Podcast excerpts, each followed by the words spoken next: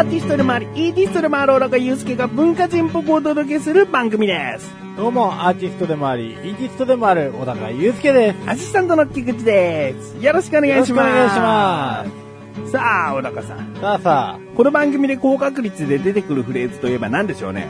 あ、高確率で。うん。え？ああ、まあ番組説明とかタイトルコールは当たり前ですけどもう、んこのフレーズよく出てくるなーっていう。なるほどね。小田カルチャーヘビーリスナーだったら、あまたこのセリフ言ってら、みたいな。あー、なるほどね。ええあ、これじゃない？あー、なるほどね。あ うん。どうぞ。あれ、あなるほどねじゃないですか？なるほどね、じゃないですね。なるほどねじゃないんだ。なるほどね、もう確かに多く出てるでしょうねう。ん。でもそれを入れちゃうと、うん、そうですね、もう、よく出るだろうし。まあそうですね。うん。あ、今のだ。うんえー、なんだろうじゃあ正解を言いましょうかね。な。あー、もう言っちゃってください。小高祐介はくるりが大好きでございます。およよ、よなの？っあこのフレーズはまあ、そうですね、お高ましレビューというコーナーではよく出てくるかなと。あー、まあ出てきますね。ええくるりというフレーズが出ればもうこれを言っておかないと。えなんてくるりびいきな番組なんだと思われたらね、うん誤解なので。えうん。小高祐介は、くるりが大好きだからこそこんなにくるりさんの名前が出ちゃうんだよとそうですね。いうフレーズなんでうんすが、。今回はですね、えあの、とある日にツイッターで、え。ええ。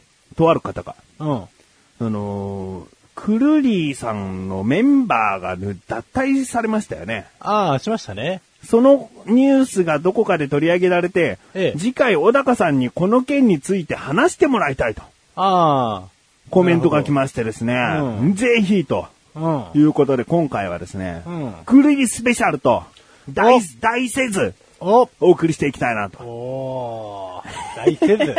なるほどね。おそらくね、料理教料理教室はくるりさんの話題にはならないので、うん。ね、用意してきたお高ましレビューも、こんなピンポイントに、今日はくるりさんですということではないと思うので、まあね。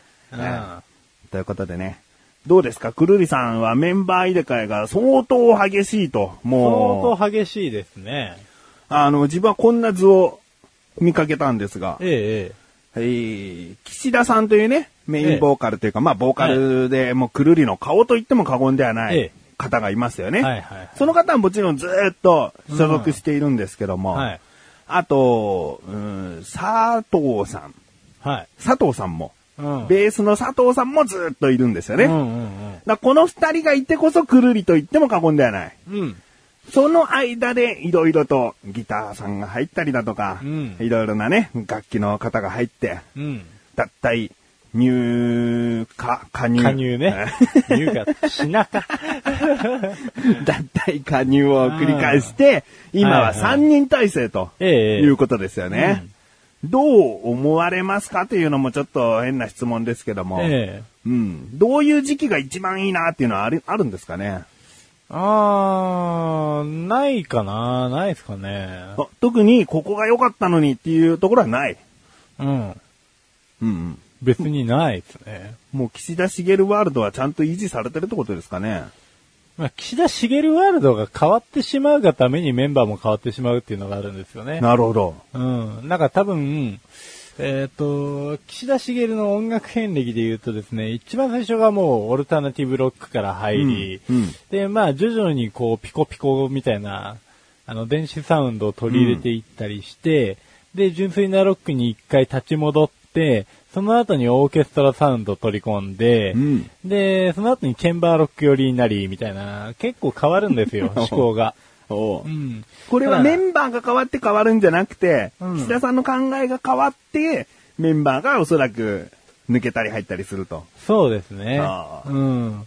だからまあ単純に岸田茂がクビにしてるっていう噂もありますし、まあそれが本当かどうかなんていうのは、うんぶっちゃけた話どうでもいいんですよね。うんうんうんあのーある程度自分がやりたいことやろうと思ったら、うん他人の意見を聞き入れすぎてでも、うんどうにもならないですし、うん。まあそれが面白いと思ってるわけですから、うん。あのね、うーん、メンバー交代はね、確かに多いバンドといえば、日本のバンドでは多い方ですね。うんうんただ海外のバンドだとそんなに珍しい話でもなくて、うん。まあメンバー交代がこんなにあるのは別に、うん、まあ理由が今回の場合オフィシャルでうん。言ってるのは、まあ本人の活動に支障をきたすっていうのとか、あとは本人の別の活動を応援するがためにこういう決断になりましたとかっていう、うん。別にその理由をそのまま鵜呑みにしてもいいし、うんうん。まあ、勘ぐってもいいんですけど、勘ぐるほど暇じゃないんですよ。こっちも。まあ、それがね、嘘か本当かで、くるりを嫌いになる、好きになるは違いますからそうなんね。です。僕は人間性動向で聞いてるわけじゃないんで、うんあの、多少歌詞とかそういうのが反映される部分があるんで、多少どういう人間かっていうのは知ってますけど、うん。多分、くるりファンって自称する人たちに比べれば僕は多分岸田茂に関する情報は相当少ないと思います。おおなるほど。そこまで、個人について調べ尽くしたわけではないと。うん、別に音楽が良ければ何でもいいんじゃないかなと。ああ。まあ一時期アンディ・モリっていうですね、バンドがあって、うん僕はまあこのバンドも好きなんですけど、アンディ・モリのボーカルさんが、まあ、脱法ハーブをやってしまって、うんまあ、ホテルで全裸で騒いでたみたいなニュースがあって、あ残念だ、失望したっていうような声がね、うんうん出てるんですけれども、それはですね、その個人に何かを期待しすぎてるわけですわ。おうん。まあその人が作ってるんで、うんいいんですけど、うんいいんですけど、別に良くねっていう。どうでも。ただ、一言言うなら寂しいっていう声が正直なとこだと思うんですけどね。うん今後聞けなくなる可能性もあるし。うん、まあガンガンやってますけどね。うん、ガンガンやってるから別にいいんじゃないかなと。あの、本当に僕はオアシスっていうバンドも好きなんですけど、うんイギリスのね。このバンドもメンバーの脱退が、まあかなり昔は特に相次いだんですよ。うん。で、最終的に兄弟喧嘩で、えー解散になっちゃったんですね。2009年に。うん。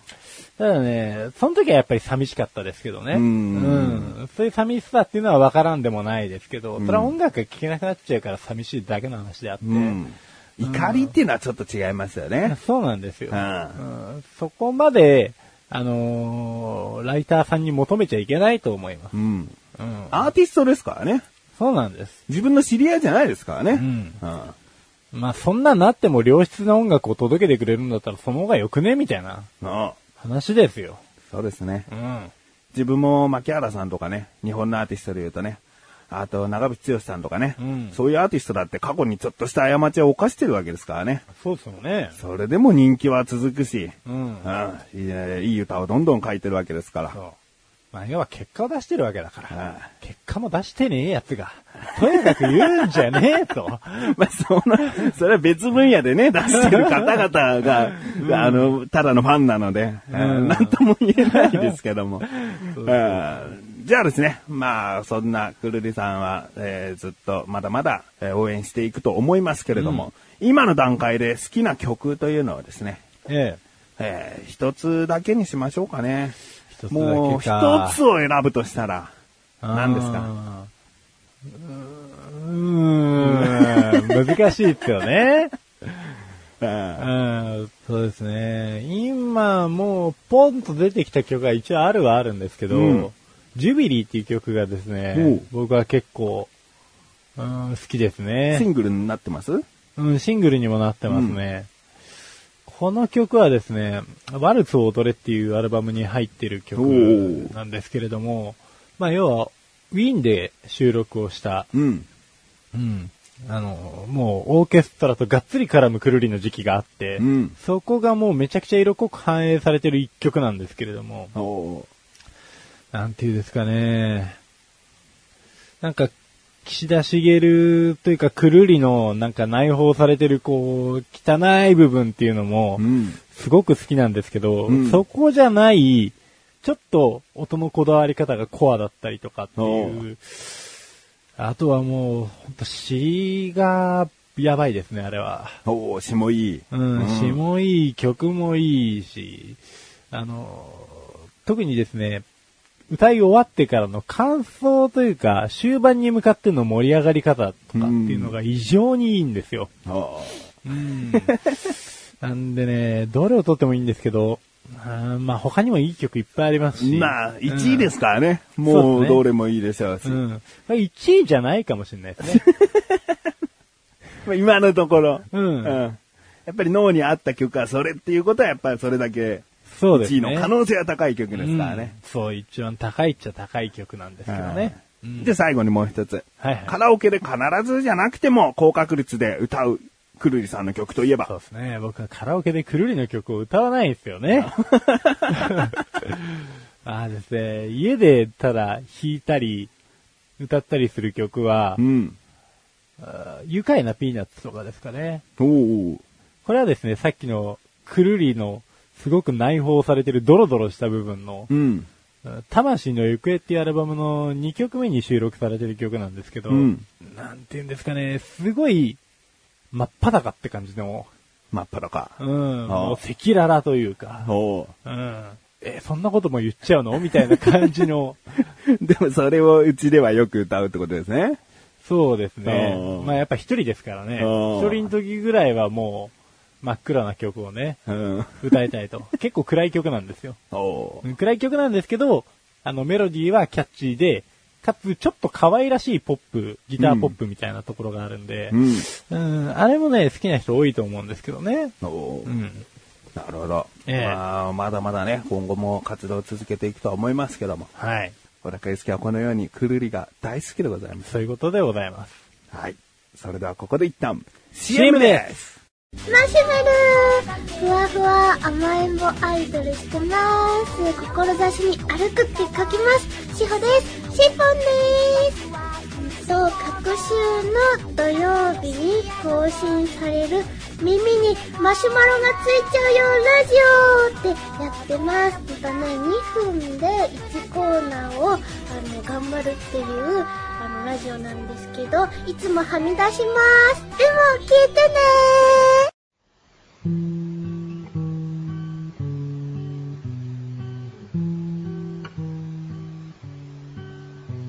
高郎の料理教室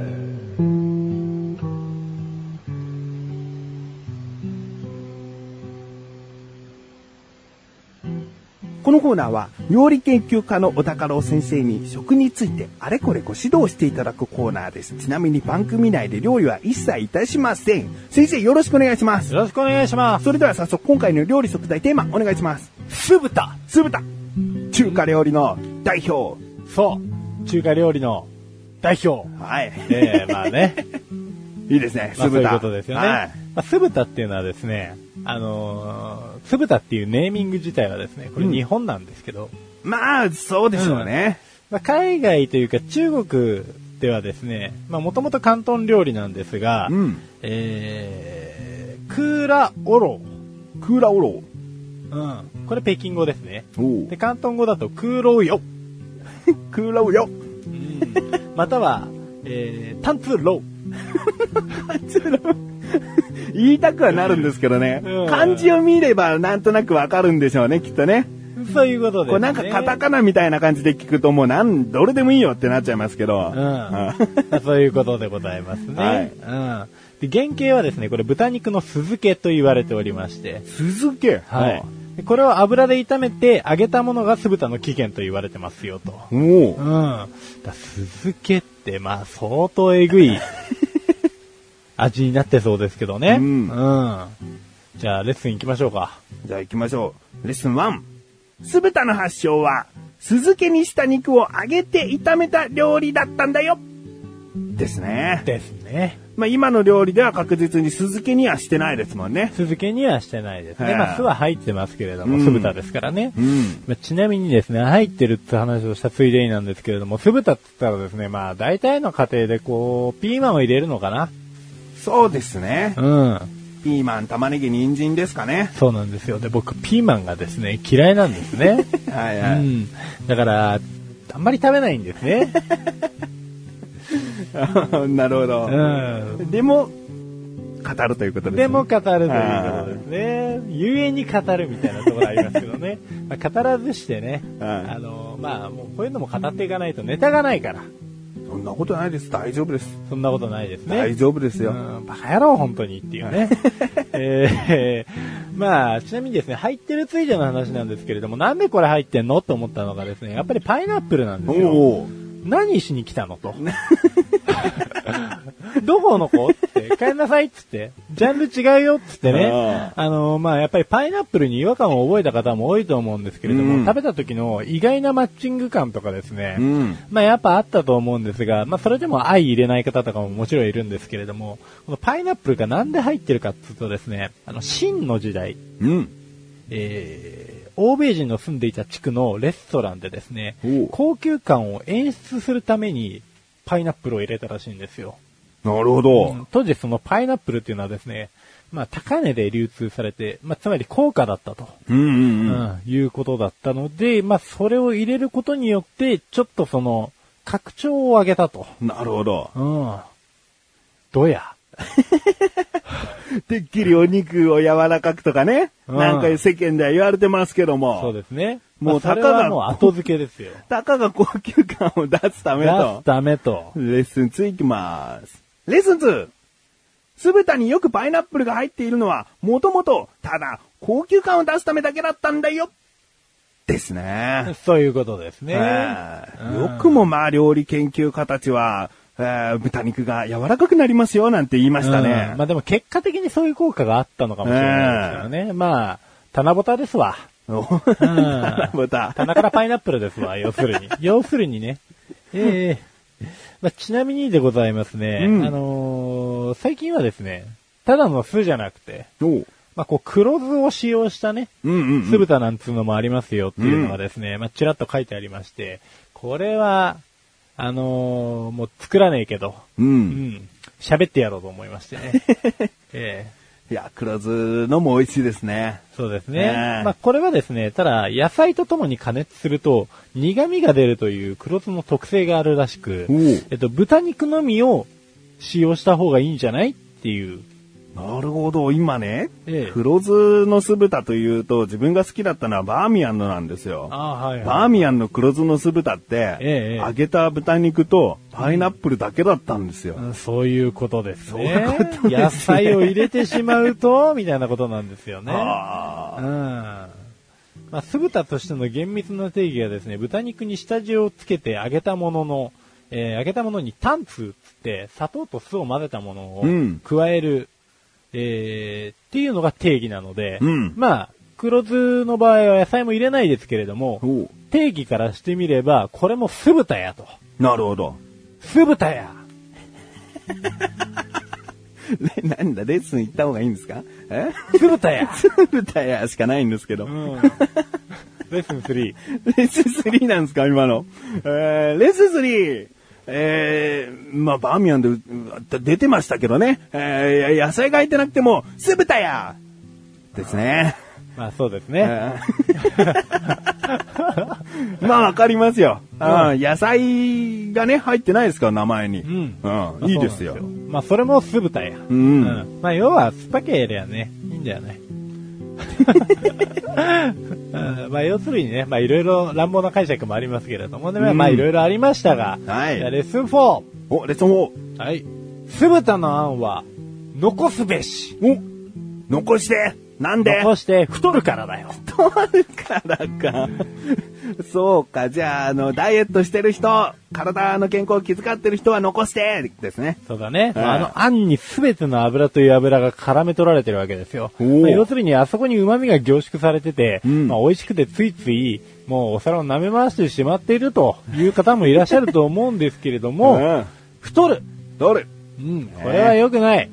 ご飯にかけると美味しそうですけどね。ね。まあ、ダメダメダメダメダメ。何をしてるんだと。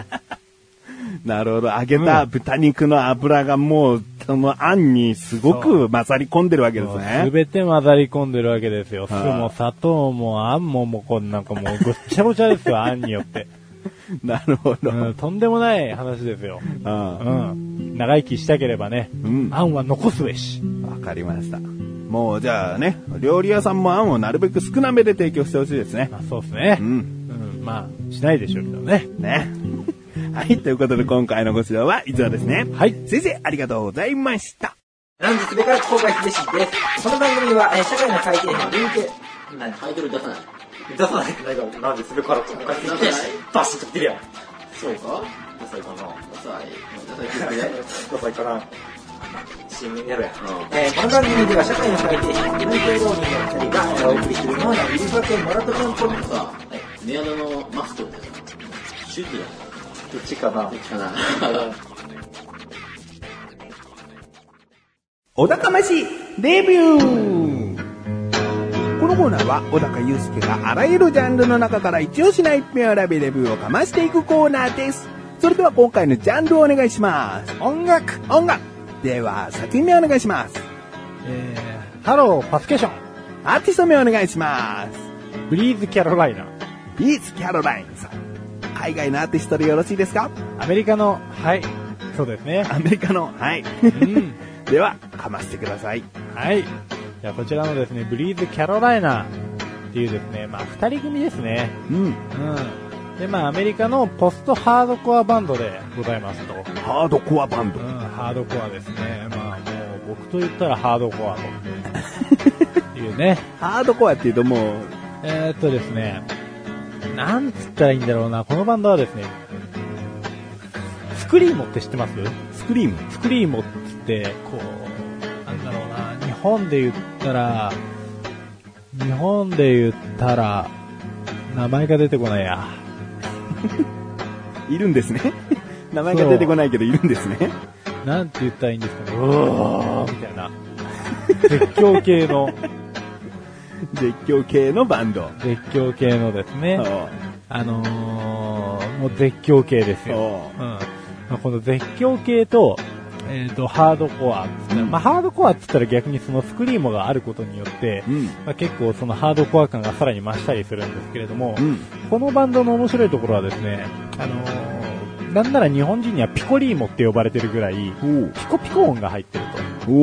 要は電子音とハードコアのミックスですね。おううん。なので単純に怖いだけじゃないよと。うん。怖くないよ、よっといて、みたいな。うん。うん。ねあのー同じようにアメリカのですね、ハードコアバンドで、まあ、スリップノットっていうバンドがあるんですけれども、おこれはもうですね、ゴリゴリのハードコアで、うん。で、スクリーンもなんかも入ってて、普通に怖いんですよ。おう僕も割と中、高校生ぐらいの時にプロモーションビデオとかを見て、うんちょっと引いたぐらい怖かったんですね。プロモも怖い。プロモも怖い。お音楽も怖い。もう重厚鉄筋音楽みたいな感じのですね、おううんなんか、もう、槍で刺されんぞぐらいの音楽なんですけれども、このピコリーモっていうのはですね、まあ、スクリーモがあるんで、ちょっと抵抗ある方も多いんですが、うん。えーそのピコピコ音が可愛いってで、普通に聴いてたらいきなりスクリーモ入ってくるみたいな。ただ、あの、ある程度、ナチュラルに入ってきてくれるんで、まあ今までより抵抗薄く、スクリームが普通に聴けるかなっていうのが。でですね、かつこの人たちですね、まあ、ハードコアってちょっとメロディアスなイメージがあるんですけれども、ダンサブルなやつもやってくれるんですよ。うん。ちょっと踊れるぞと。もともとピコピコは結構踊り寄りの、うん。あの、リズムなんで、それにハードコアがちょっと混ざってる。うん。で、ハードコアのボーカルもあれば、普通の声のボーカルの人もいるんで、まあ、ツインボーカルなんですよ。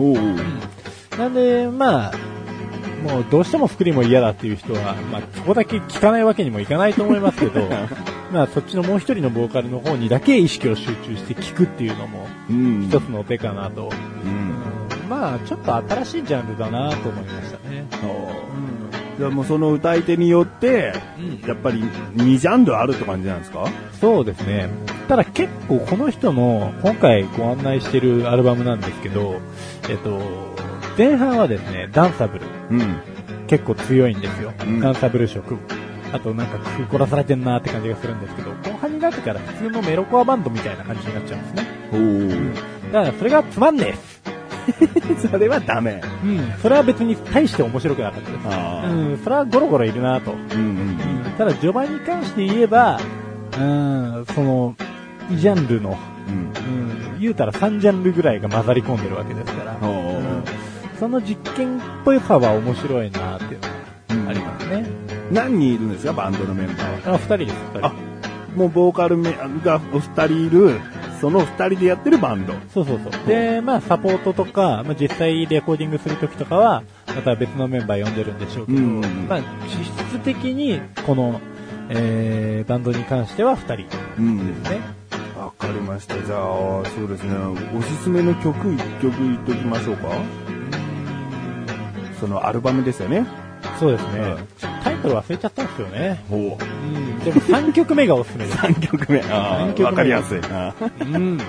あと1曲目がですね、あのーアルバムタイトルと一緒の曲なんですけれども、うんこれも、このアルバムを象徴している結構ダンサブルなナンバーなんで、うん。最初イントロすげえ暗いんですけど、暗いっていうか怖いんですけど、やっぱ怖いんですね。途中からズンズン来ますから、あちょっとノリが良くなってくると思うので、あ、わかりますで、今回の星の数ですね。はい。最大が5つ星ですが、はい。いくつですか？3つ ?3 つ久々の久々。小高祐介的には低いと言ってもいいぐらいの3つ。そうですね。なるほど。あのー面白いんですよ。うん。だからこれからが楽しみなんですけど、うん。うんで、僕もそこまでめちゃくちゃ聞き込んでないんですよ。うん。うん。なので、この聞き込んでいけば、ハマるかなっていう可能性がありそうだったんで、なるほど。うで、次の作品になれば4つ5つになるかもしれないと。なるかもしれないしう、ん。減るかもしれない減るかもしれない。減るならレビューはしないし。うん。わかりました。はい。ということで、今回は音楽というジャンルの中から、 Breathe Carolina さんの Hello Fascination というアルバムをレビューしました。以上、お高ましレビューでした。